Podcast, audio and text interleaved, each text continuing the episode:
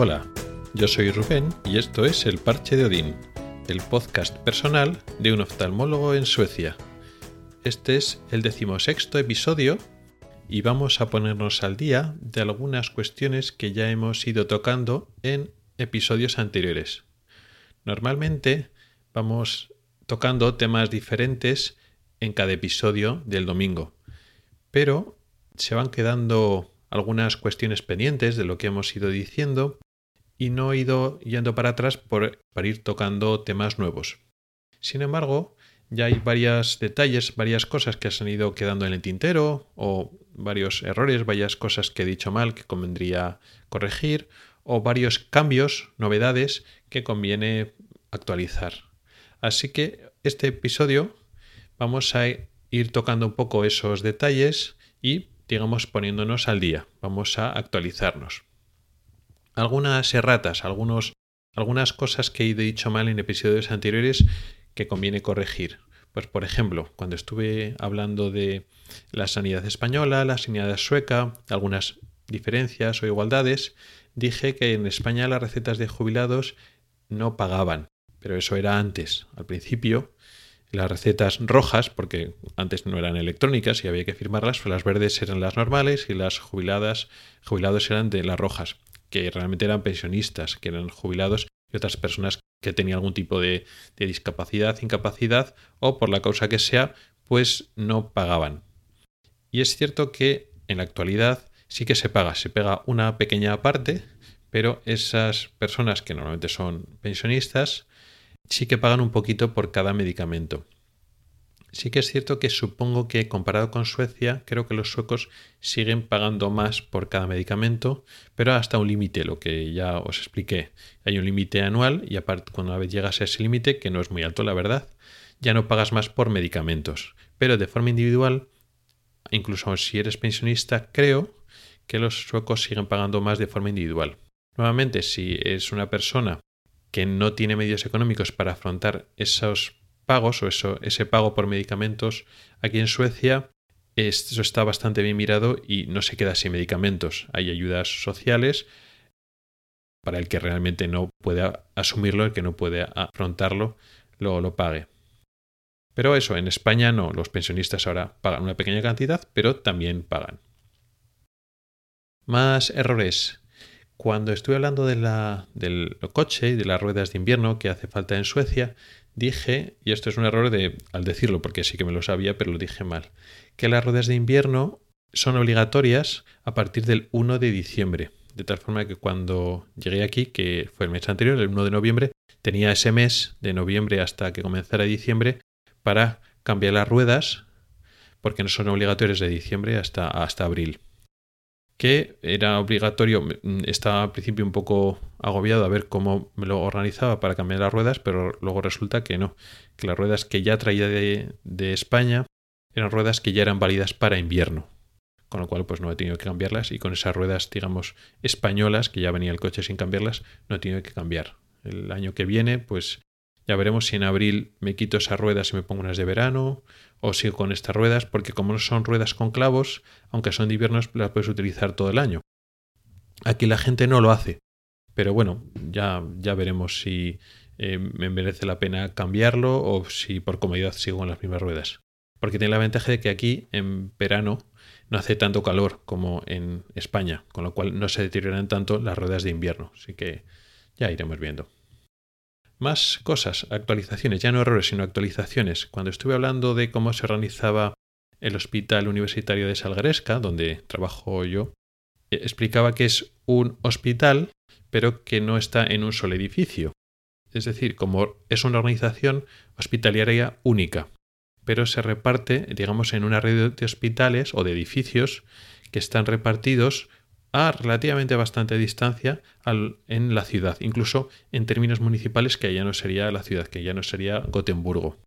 Y decía que yo, de los cuatro centros donde está separada la oftalmología, hay uno central, que es Mondal, uno de niños, que es el Hospital de la Reina Cristina, del Hospital del Este, y luego después había otros dos centros, y yo tenía que estar principalmente en el de niños y en el hospital central, el de Mondal.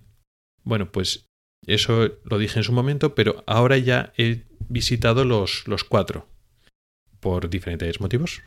Porque en el otro centro, en un centro el que está más cerca de lo que es la ciudad de Gotemburgo o más cerca del centro de Gotemburgo, está neurooftalmología y he ido alguna vez, una vez, dos, no, una, una vez allí a, a la sección de neurooftalmología y luego después hay otro centro que está más alejado que también ven niños.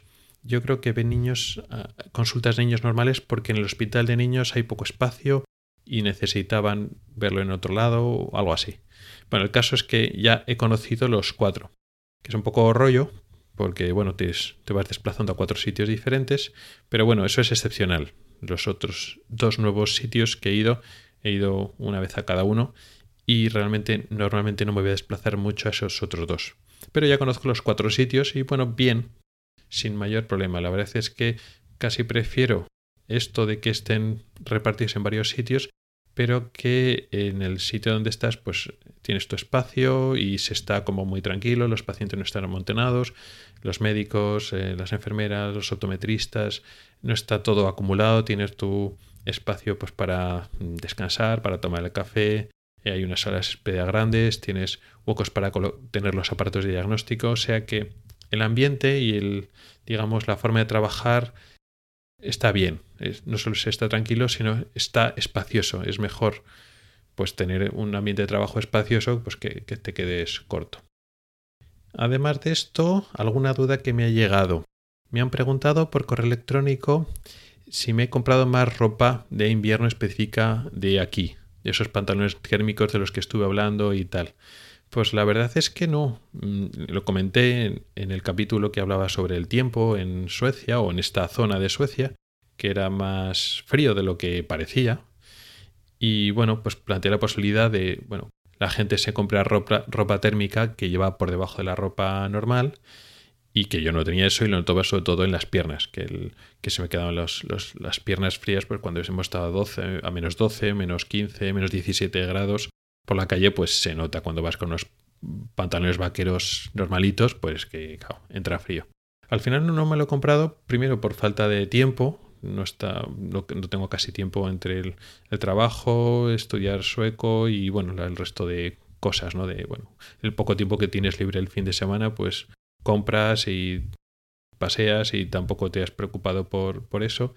Y como también nos han dicho de que no es tan, tan habitual que los inviernos suecos sean así, bueno, pues ya hemos pasado más de la mitad del, del, del invierno, hemos sobrevivido y bueno, pues primavera y verano tampoco tengo tanta prisa. Entonces, bueno, ya para el invierno siguiente, que estaremos mucho más aclimatados a la ciudad, ya veremos si ya nos compramos ropa especial, pero bueno, para lo que queda de invierno, yo creo que iremos aguantando con la ropa que tenemos ahora.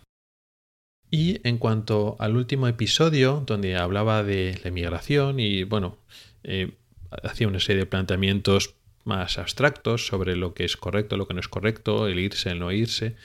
La verdad es que he recibido bastante feedback, tanto en el grupo de Telegram como algún correo electrónico, como también en Facebook, eh, eh, varios comentarios. O sea que ha sido de los episodios que más interés ha causado. Gracias, quería dar las gracias por la gente que me ha escrito y ha hablado del tema y se ha interesado. Y de este tema pues también seguiremos hablando, porque realmente lo introduje, me interesaba saber las opiniones, así que muchas gracias a los que me habéis dado vuestras opiniones, pero lo seguiré desarrollando, porque bueno, en base a, a esta cuestión de irse, no irse en esta circunstancia especial de no es una necesidad mm, de que yo no tuviera trabajo antes, pero tampoco evidentemente me voy para evitar impuestos, sino por otras causas diferentes. Tengo también mis, mis ideas que he ido un poco pensando, barruntando en estos meses y lo iré desarrollando en futuros episodios. Y con esto acabamos el episodio de hoy. Gracias por el tiempo que has dedicado a escucharme. Puedes contactar conmigo por correo electrónico en elparchedodin.gmail.com o por Twitter en arroba elparchedodin. Puedes preguntar dudas, proponer temas o hacer comentarios. También puedes entrar al grupo de Telegram que se llama igual, arroba elparchedodin. Nos oímos la próxima semana. Hasta el próximo episodio.